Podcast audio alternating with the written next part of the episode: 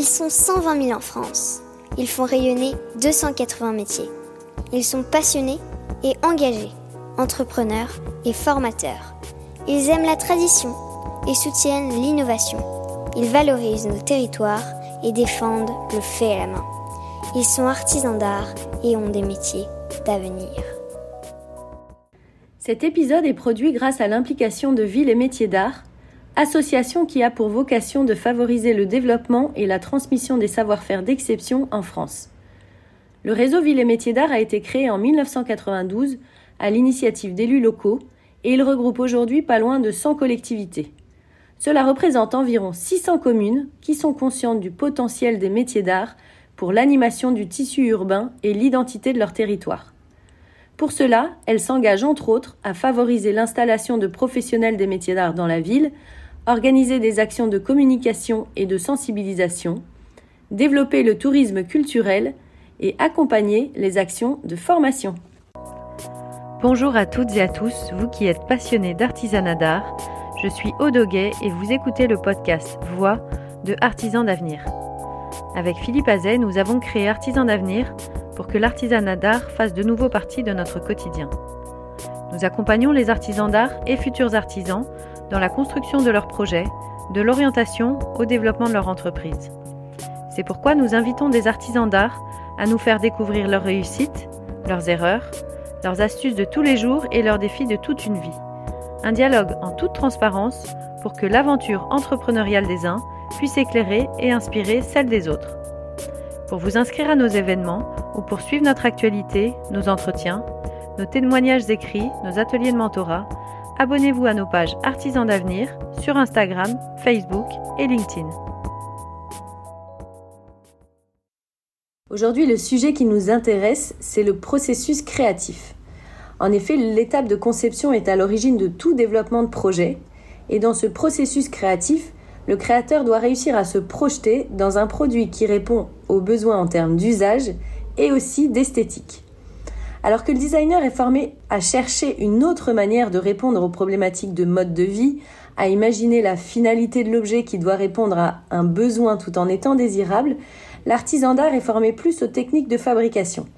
En réalité, de plus en plus de designers sont aussi des artisans et de plus en plus d'artisans d'art sont aussi des créateurs. Donc c'est pour cela que ce sujet, bien qu'il soit complexe à aborder dans une simple discussion, est très important. Aujourd'hui, nous sommes avec Jean-Baptiste Sibertin Blanc, qui est designer et ébéniste. Il a élaboré une méthode de conception autour de cinq dimensions constitutives de tout projet. Loin de vouloir apporter une réponse à toutes les interrogations, il propose des priorités à partir desquelles un projet trouvera sa légitimité. Donc il nous expliquera quelle est sa méthode. Nous sommes également avec Marie-Bénédicte Emmanueli Laurenté. Elle a créé la maison Agamaou. Elle, aménage des espaces et crée des pièces uniques en bois tourné. Elle a été formée aux techniques de tournage uniquement et elle a ressenti quelques doutes quant à l'aboutissement créatif de son travail. Et donc c'est auprès de Jean-Baptiste qu'elle apprend à questionner la conception de son travail avant de se lancer dans la fabrication. Nous sommes également avec Morane, Morane Closier qui est designer et céramiste. Elle a travaillé dix ans en tant que designer produit pour des manufactures, puis auprès du designer José Lévy entre autres. Et depuis cinq ans, elle pratique le tournage auprès de Augusto Tozzola, dont elle reprend l'école. Grâce à son expérience de designer, elle maîtrise parfaitement les plans, les cotes, les lignes, les formes, les volumes, entre autres. Elle applique avec rigueur cet apprentissage issu du design aux pièces qu'elle tourne, depuis le dessin en 2D jusqu'aux pièces créées en série. Maura nous expliquera comment elle enseigne cette méthode à ses élèves et comment elle l'applique à sa pratique du tournage. Laissons place maintenant à notre discussion. Pour lancer cette discussion, je te propose, Jean-Baptiste, de nous expliquer quelle est la définition du design selon toi et quel est le rôle d'un designer. Bonjour à toutes et à tous. Bon, effectivement, c'est pas mal de commencer par, par se faire une idée commune de ce qui est un peu derrière ce mot. Euh, alors, je ne vais pas en faire une définition parce qu'il y en a plein dans le dictionnaire. Je vais prendre deux exemples. Un exemple un peu pragmatique et puis un exemple et puis une, idée plus conceptuelle. La première idée, c'est que euh, Cro-Magnon, quand il prend un caillou et qu'il fait euh, et qu'il fabrique son outil, euh, en l'occurrence un biface, il fait du design. Et donc en fait, il a de la matière, il a besoin de quelque chose, en l'occurrence d'un objet coupant, et il arrive avec son esprit à transformer par, par coups successifs sur un caillou avec un, bois de buis sur un, petit billot de un, bois de, de serre pardon et un petit billot de buis et il tape sur le caillou en silex ou en obsidienne et puis par percussion successive il arrive à avoir un sublime biface. On a tous vu, je pense, des bifaces en obsidienne ou en silex. Sincèrement, pour moi, ce mec-là fait du design. C'est-à-dire qu'en fait, il crée son outil, il a de la matière il a, et il a une pensée. Plus proche de nous, euh, il y a des gens qui se disent qu'ils ont, ils ont besoin d'aller très très vite d'un point A à un point B et d'être nombreux dans ce truc-là, donc ils en inventent le TGV.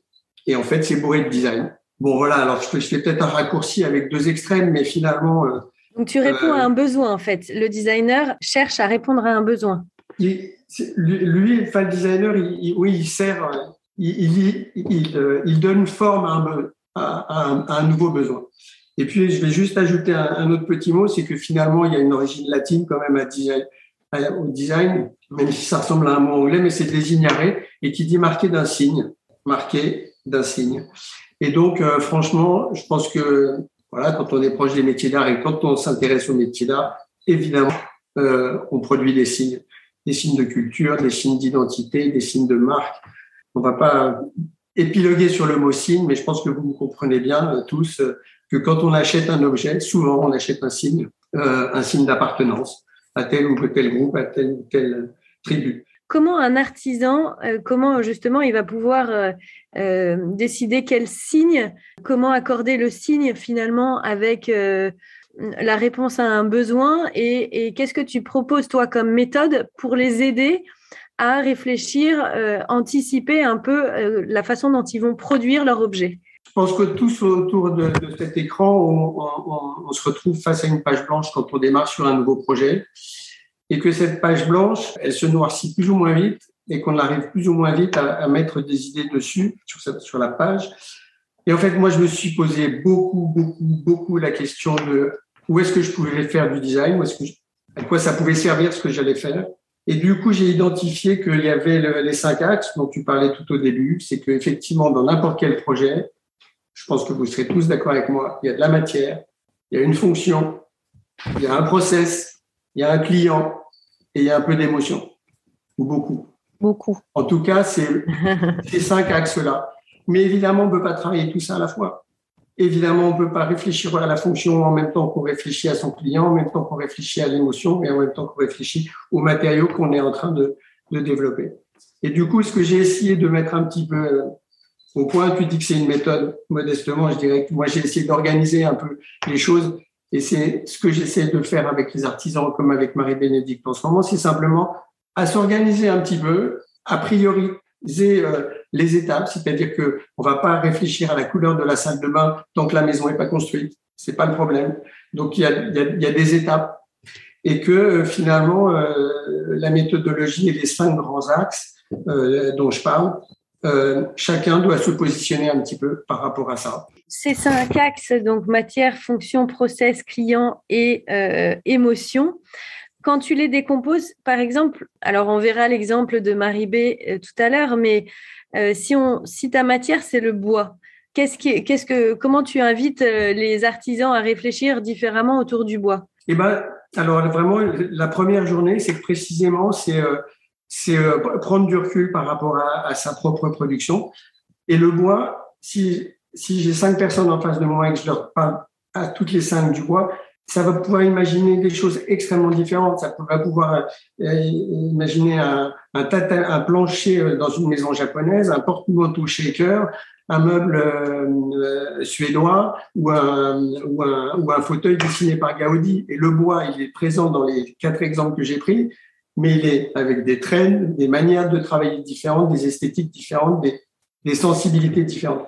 Et moi, ce que j'ai, ce que je, ce que j'essaie, c'est que chacun, en image précisément, se positionne un petit peu par rapport à ça. Parce qu'en fait, quand un artisan cherche à développer un nouveau projet, c'est évidemment sa personnalité qu'il a envie de mettre dans ce projet, mais c'est aussi que cet objet réponde potentiellement à son client ou à la marque qu'il est en train de créer. Donc en fait, c'est un projet de design, c'est une succession de choix. Du premier croquis, je choisis parmi tous ces croquis lequel je vais pousser plus loin. Et en fait, les choix, ils se font jamais par hasard.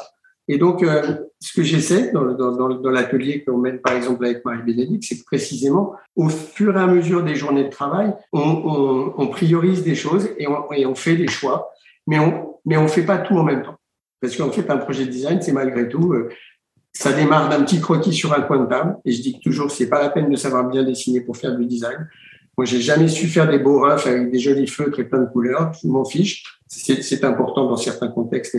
L'idée, elle n'a pas besoin de tout ça pour s'exprimer. Mais en même temps, euh, il faut à un moment donné l'accrocher à des choses. Et ce que j'aide à, chacun dans, dans, dans, dans les projets que j'anime, c'est que précisément aussi, c'est à, à mieux structurer son, son moi j'appelle ça son musée imaginaire. Chacun en faisant du design, on a des références qu'on déteste ou qu'on adore, ou surtout qu'on ne voudrait pas copier, mais on a tous quelque chose un peu en tête. Alors quand quelqu'un me dit j'ai plein plein d'idées, mais je sais pas comment les mettre, bah, précisément entre le moment où on a plein plein d'idées en tête et le moment où ça devient un petit croquis et qu'à partir de ce petit croquis, on fera quelque chose de génial, il y a des étapes. Il faut simplement. Quelles sont ces, euh, ces, étapes, euh, même si c'est difficile de le résumer en, en, peu de temps, mais quelles sont les, les principales étapes pour lesquelles qu'un artisan en fait doit respecter pour essayer de, les, de s'aider à prioriser justement bah, La première étape, euh, c'est précisément par rapport aux cinq mots dont je parlais tout à l'heure, c'est par exemple illustrer chacun de ces mots avec des images. Et si je te demande d'illustrer la notion d'émotion avec cinq images, ça sera différent pour Morane, ça sera différent pour Marie-Bénédicte, ça sera différent. Et en fait, c'est une réflexion extrêmement subjective. C'est quoi l'émotion? Mais en même temps, quand j'achète un sac à main de telle marque ou de telle autre, il y a effectivement le prix, la fonction, le matériau, mais il y a aussi l'émotion que m'a envoyé cet objet-là. On fait le même travail sur le matériau, on fait le même travail sur le process, on fait le même travail sur le client. C'est qui mon client idéal? C'est de ressembler à Hermès ou c'est de ou c'est de vouloir euh, dessiner quelque chose qui plairait à quelqu'un qui, qui rentre chez Ikea ou chez Habitat? Et donc se projeter en choisissant des images dans ces euh, dans ces dans ces cinq éléments qui peuvent paraître fictifs, mais qui sont des vraies réalités pour un artisan ou pour un designer. Réfléchir à un moment donné à la fonction, c'est fondamental, mais ça va peut-être pas être la première chose. Et puis, on ne sait jamais, il y a des projets qui démarrent par, des, par certaines portes, il y a des, projets qui vont démarrer parce que j'ai vu un beau bout de bois, et donc j'ai envie de faire quelque chose avec ce bout de bois, et puis il y a un projet qui va démarrer parce que j'ai vu telle boutique dans tel pays, et je me suis dit, oh mince, j'aurais bien aimé dessiner ce truc-là. Donc, les projets, ils peuvent démarrer de plein d'endroits. Mais n'empêche que les cinq mots dont on parle un petit peu là, comme ça depuis le début, ils sont fondamentaux. Et à un moment donné, il faut savoir un peu les organiser parce que je pense que ça aide à aller un petit peu plus vite dans son processus. Et donc, quand tu, quand tu dis aux artisans, chercher cinq images pour représenter, par exemple, la matière, après, ça va les aider à, se dire, bah, dans cinq images que j'ai sélectionnées, finalement, il y en a une que je décide de prioriser par rapport à l'autre. Oui, oui. Alors, précisément, effectivement, sur le, le coup de cinq images, c'est qu'à un moment donné, je dis maintenant, tu n'en choisis plus qu'une seule. Sous-entendu, tu as abandonné plein de trucs, mais si tu as choisi celle-là, c'est parce qu'il y avait quelque chose qu'on ne sait pas forcément verbaliser, qu'on ne sait pas forcément dessiner, mais qu'il y a quelque chose de plus important et que ce, et que ce plus important, qui est, qui est pas du domaine de l'inconscient, mais plutôt qui est du domaine du non-dit, en tout cas, c'est quelque chose qui nous aide à s'accrocher à quelque chose et à, et à chercher quelque chose. C'est-à-dire qu'on part pas n'importe où. On dit, on a regardé une carte hygiène et on a, et on s'est tracé un truc. on a un peu envie d'aller par là, même si on peut se paumer en route. Intéressant, intéressant. Et donc, quand euh, et, et, le but, en effet, après s'être interrogé, finalement, tu as 25 5 x 5 si mon calcul est bon, tu as 25 images. Finalement, l'objectif, c'est de, de, finalement n'en garder qu'une. Ça restera une inspiration. Il faut que toi, tu crées à partir de, de ce mélange d'inspiration. C'est ton propre dessin qui va sortir de ces priorités. Il va pas forcément sortir de là, ce dessin, les, enfin, les dessins. Parce qu'en fait, l'idée aussi, c'est que par rapport à la page blanche dont on parlait, dont on a tous conscience, c'est qu'il y a un moment donné où en fait il faut balancer des trucs en étant par exemple précisément déconnecté de tout, mais avec le plus de liberté possible. Et il faut surtout pas essayer de dessiner une image qu'on voudrait se représenter dans la tête. Il faut que le crayon il soit le plus libre possible et le plus détendu possible. Parce que, enfin, moi là, je parle c'est dans la collection vécue, hein, puisque j'ai quand même été effectivement ébéniste pendant cinq ans, comme tu le rappelais. J'étais derrière l'atelier, etc. Et quand je voulais dessiner des choses, elle, elle était, je cherchais des choses en référence à ce que j'avais aimé ou de ce que je connaissais. Et du coup, j'avais très, très peur de dessiner. Enfin, j'ai un peu moins peur, mais Et, en fait, l'idée de, de, ce travail un peu iconographique aussi, d'abord c'est pour se nourrir le cerveau, enfin ou s'oxygéner un peu l'imaginaire, mais c'est aussi à un, moment donné pour vraiment le laisser de côté et finalement aller dans, sa quête ou dans ce qu'on a envie de révéler. Pardon, j'ai le mot révélation sous les yeux. Mais euh, c'est ça, et il faut se laisser aller de surprise en surprise. Le dessin, c'est ce que je crois que tu as repris comme mot dans le livre en tout cas, Enfin, moi, je, je, je, je prends souvent l'exemple de l'écriture automatique. Enfin, il y a un moment donné où on fait ce travail d'iconographie, de réflexion, etc. Puis, il y a un moment donné, on débranche tout et on se met à dessiner. Et puis, on regardera au moment où... C'est très intéressant. On, on, choisira... On se libère, en fait. On a fait cette recherche et on se libère pour euh, finalement euh, plus spontanément travailler sur sa propre création. En soi et, mettre des choses sur la... Quels sont les écueils que tu as observés auprès des artisans, alors que tu as accompagné ou que tu n'as pas accompagné, mais euh, où, tu, tu, peux te dire ce travail euh, de d'inspiration, de, de, recherche manque à leur travail? Qu'est-ce que tu as observé comme écueil? Ben, le, le, travail iconographique qu'on fait un peu en amont, et on n'a pas, on n'a jamais assez de temps pour faire ça, mais c'est précisément, moi, ce que j'ai toujours essayé dans mon travail, je le dis avec beaucoup de modestie, c'est de pas réinventer l'eau tiède. Et on est quand même d'accord que euh, y a beaucoup de choses autour de nous, il y a beaucoup de choses sublimes, de plus en plus, et que euh, en même temps, on se détache un peu des choses. Enfin, ça, c'est moi, peut-être, euh, c'est peut-être plus générationnel, ou en tout cas, mais, mais je pense malgré tout que précisément, il y a tellement de choses autour de nous, on est dans un monde hyper matérialiste, et en même temps, on se détache un peu des choses. Mais en même temps, on a besoin d'aller chercher des choses pour se rassurer parce que quand même un truc qu'on tient dans les mains, c'est pas pareil qu'une image qu'on a juste vue sur un écran. Donc, euh, les écueils, c'est que précisément, et c'est ce que j'essaie d'éviter quand on travaille des projets ensemble, c'est que moi, je dessine jamais à la place d'un artisan pendant un atelier. J'ai mis mon point d'honneur et je le respecte euh, sereinement et, tranquillement parce que c'est pas à moi de, faire le dessin à la place d'un artisan. Ça, ça, serait soit trop facile, soit idiot.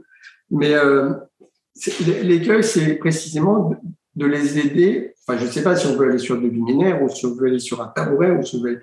Je dis pas qu'on va inventer quelque chose, mais en tout cas, c'est d'essayer d'apporter une touche de modernité artistique, de, de, de, de sensibilité, de, de, par rapport à ses cultures, ses voyages, son imaginaire, etc. Mais c'est que, enfin voilà, d'essayer d'apporter quelque chose de neuf. Apporter quelque chose de neuf. Ou, ou, de la désobéissance par, par plaisir, mais c'est que si on veut être, faire un travail un peu significatif, c'est voilà, ne pas ne pas réinventer au tiède, ne pas ne pas repasser sur quelque chose qui a déjà été tellement bien exploré. Tout à fait. Merci beaucoup Jean-Baptiste.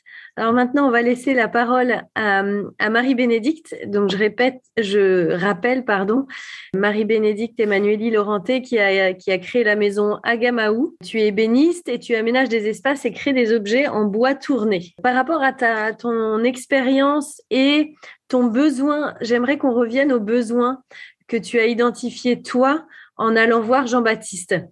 Alors, en fait, c'est vrai que moi, je, je, me suis mis à la création, mais par, euh, un métier. J'ai pas de formation de designer initialement. En fait, souvent, quand j'avais une idée, je savais pas si j'avais été au bout de mon idée ou pas. Enfin, je savais pas comment euh, comment juger que l'idée était aboutie. Et puis, en fait, concrètement avec Jean-Baptiste, ce qui s'est passé, c'est que j'étais donc en formation avec Artisan d'Avenir. Euh, je suis à la formation impulsée et où on avait tout un travail aussi euh, de définition de notre entreprise. Et, euh, et, du coup, je me suis posé la question aussi de, de, de définir, puisque Maison Agamaou est assez, euh, c'est une nouvelle entreprise que j'ai créée. Et en fait, c'était de savoir aussi comment, comment poser une image et, et, une image et un style, et du coup, en fait, comment le dessiner j'avais repéré la formation de Jean-Baptiste, mais je m'étais dit euh, chaque chose en son temps. Et puis finalement, j'ai saisi l'occasion euh, qui se présentait euh, d'intégrer le groupe en parallèle d'Impulser. Donc c'était ouais, c'était vraiment pour. Est-ce que c'était pour une méthodologie. trouver une méthodologie et, et te rassurer aussi sur, sur finalement ce que tu ce que tu crées comme, comme pièce, te libérer finalement de ce sentiment de d'inaboutissement ou alors il y avait ça, me rassurer, oui probablement, et, surtout euh, essayer de consommer moins d'énergie et savoir euh, où il fallait la mettre, plus à, développer effectivement euh, la création que, que d'en consommer, à se demander si j'étais arrivée au bout ou pas. Alors concrètement, comment ça se passe? J'essaie juste de le résumer autrement. J'essaie beaucoup, enfin, je, je, dis souvent que l'artisan se pose très, très, très, très rapidement et trop rapidement la question de comment faire. En amont, dans la méthodologie qu'on essaie de mettre en place, c'est que au moins les deux, trois, voire quatre premières séances, on ne se pose pas la question de comment faire. On se pose la question de quoi faire. Mm.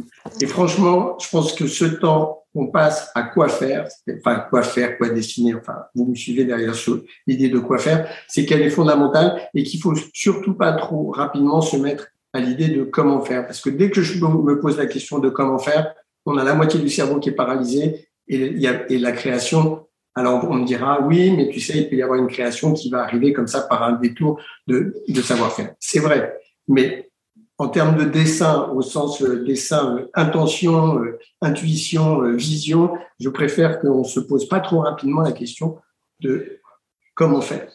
Oui, parce que comment faire apporte des contraintes, alors que toi, ce que tu dis, Jean-Baptiste, c'est il faut se libérer des contraintes pour être dans la création. Dans un premier temps. Dans un premier temps. Après, il sera temps de se poser la question comment faire? Et, tout est possible. Donc voilà. Mais, du coup, trop vite.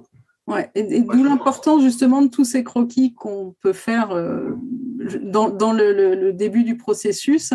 C'est euh, un croquis et, dès qu'il est, alors c'est pas abouti, mais euh, en fait on, en fait, on en refait sans rentrer trop loin dans l'aboutissement.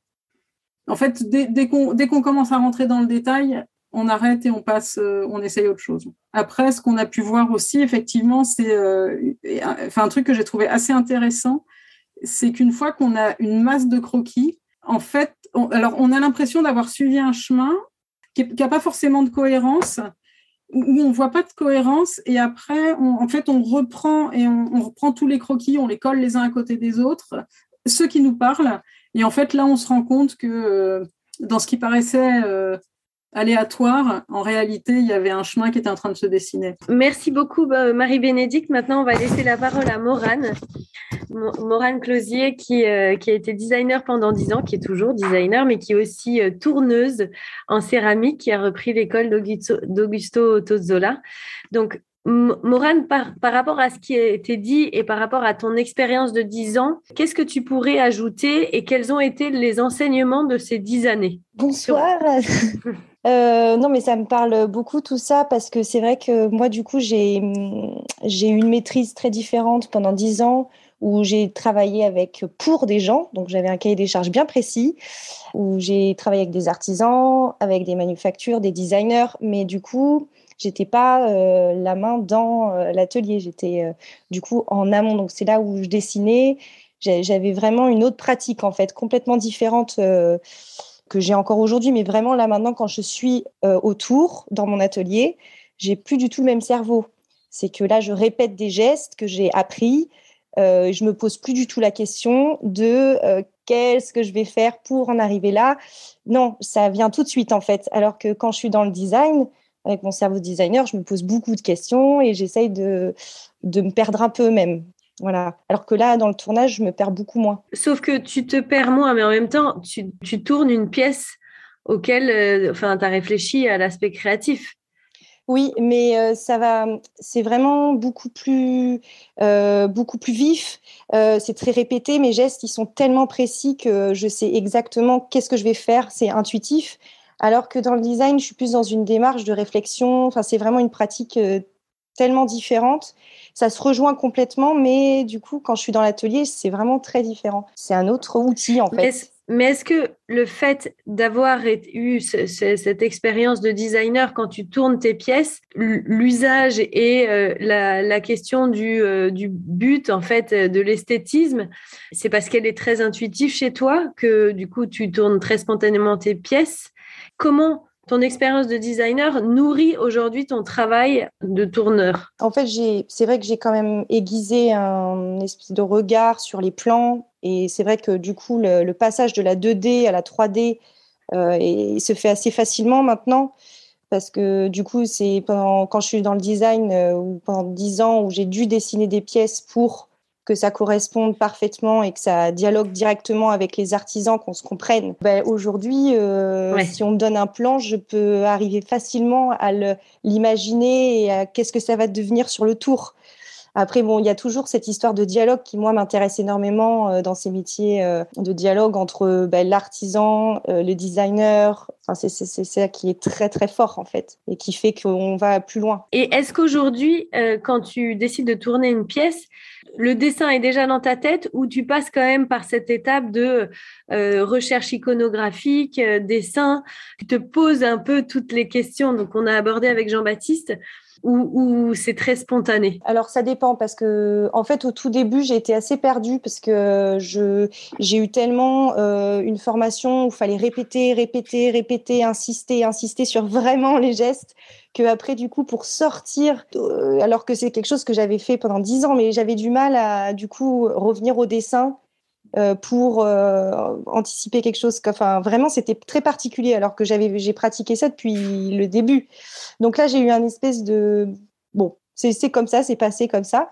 Et là, ça va, voilà, ça va un peu mieux où j'arrive à sortir un peu de ce, de cet apprentissage que j'ai eu pendant longtemps pour euh, pour dessiner et du coup je vais là je vais puiser bah ça fait un peu comme dans le design mais c'est vrai que du coup je, je, suis en pièce de révolution tout le temps donc euh, du coup il faut essayer des assemblages faut essayer aussi ça passe par la couleur ça passe par beaucoup de de choses aussi différentes. Oui, donc tu, tu, veux dire que tu fais aussi des essais de, de, de enfin, à partir de la matière pour essayer de, de créer quelque chose? Oui, il faut vraiment euh, accepter l'erreur aussi parce que il y a beaucoup de choses qui, bah, qui, qui, qui sont des échecs dans la, je pense, dans les ateliers et en céramique beaucoup. Et comment tu les vois les échecs? Ah ben je les vois quand euh, bah, c'est c'est très long les phases de fabrication. Donc parfois euh, euh, on essaye de faire des pièces très fines, mais forcément il y a de la casse. Alors ça peut être la casse avant, ça peut être la casse pendant que ça cuit et ça peut être après parce que bah, les mailles ça peut être très, c'est un peu une surprise. Donc des fois je j'ouvre le four et ça passe pas du tout. Des fois j'ai des très belles surprises, mais des fois pas du tout. Et ben faut accepter ça quoi. Oui, c'est quand c'est quand l'étape du comment finalement rattrape celle du euh, voilà du, pourquoi ou quoi. Des fois, c'est il n'y a pas trop d'explications et en même temps, euh, euh, ben, je peux pas revenir en arrière comme sur l'ordinateur avec euh, dans mon cerveau designer et ma pratique contrôle Z et me dire c'est pas grave, non, faut recommencer quand même mais différemment. Finalement, l'étape du comment est très complémentaire du ce que tu vas réaliser et que c'est indispensable finalement de passer aussi par l'expérimentation pour valider que ton projet a du sens. Ouais. Après, moi, je, dans ma pratique et dans mon processus créatif, quand même, il faut que je dessine et que j'ai un plan devant moi. Je pars pas du tour comme ça. Enfin, ça m'est déjà arrivé parce que c'est agréable de faire l'artiste un peu euh, et de voir ce qui va se passer sur le tour. Mais c'est pas trop. Euh, J'aime bien quand même avoir un plan, euh, savoir ce que ça va donner euh, avec les avec les autres pièces. Enfin voilà, j'aime bien quand même dessiner avant, imaginer et donc, avant. Et donc tu dessines en deux dimensions. Oui. Et, et oui, la 3D, tu l'as en tête. Euh, je dessine en, 3D dans ta tête? dessin et en plan, beaucoup en plan en fait, en... parce que c'est comme ça qu'on m'a appris aussi euh, pour tourner. Donc, euh, où on part d'un plan et il faut répéter des séries. Donc, euh, j'ai peut-être aussi été formatée comme ça et du coup, aujourd'hui, c'est ma pratique. Et donc, aujourd'hui, dans ton école, tu as des, tu as des élèves. Et est-ce que Comment tu enseignes ce processus créatif à tes élèves? Au début, je ne leur enseigne pas vraiment le processus créatif, je leur enseigne vraiment euh, euh une, euh, une répétition et, vraiment une, en fait, ce geste qui doit être le plus efficace possible et tout cet enchaînement de gestes qui devient l'outil en fait. Il faut que je l'impose, il faut que je leur impose cette répétition et ce geste tout le temps. Et c'est ensuite qu'elles pourront partir. Enfin, je dis elles parce que j'ai beaucoup de femmes, mais j'ai quand même des hommes, mais peu. Et du coup, euh, c'est là où après, elles peuvent partir dans quelque chose de très créatif, où elles viennent avec des dessins et elles me disent, ah, j'aimerais bien euh, essayer euh, quelque chose de plus large, quelque chose de plus bas. Enfin, où là, on vient travailler la ligne euh, mais voilà, au début, euh, je les fais pas trop. La technique, ouais. Je leur fais faire vraiment la technique, la technique et euh, seulement la technique. Il faut maîtriser suffisamment bien la technique pour avoir aussi cette capacité à en sortir et sans doute être plus créatif. Oui, et c'est ce que d'ailleurs euh, Augusto Tozzola me dit souvent et m'a beaucoup dit, c'est maîtrise tes classiques et tu feras l'artiste après. Et c'est vrai, parce que c'est vrai que le fait d'avoir vraiment une... Bon, faut, faut, faut, faire des, faut faire des erreurs, c'est sûr, mais il faut vraiment apprendre tous ces gestes-là pour après pouvoir se balader, en fait. Merci beaucoup, Morane. C'est un bon résumé euh, de de, tout ce qui s'est dit. Donc, merci à tous. Merci Morane, Marie-B, Jean-Baptiste d'avoir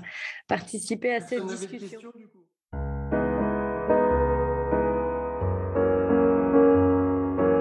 Et voilà, c'est terminé pour aujourd'hui. Nous espérons que vous avez passé un bon moment enrichissant.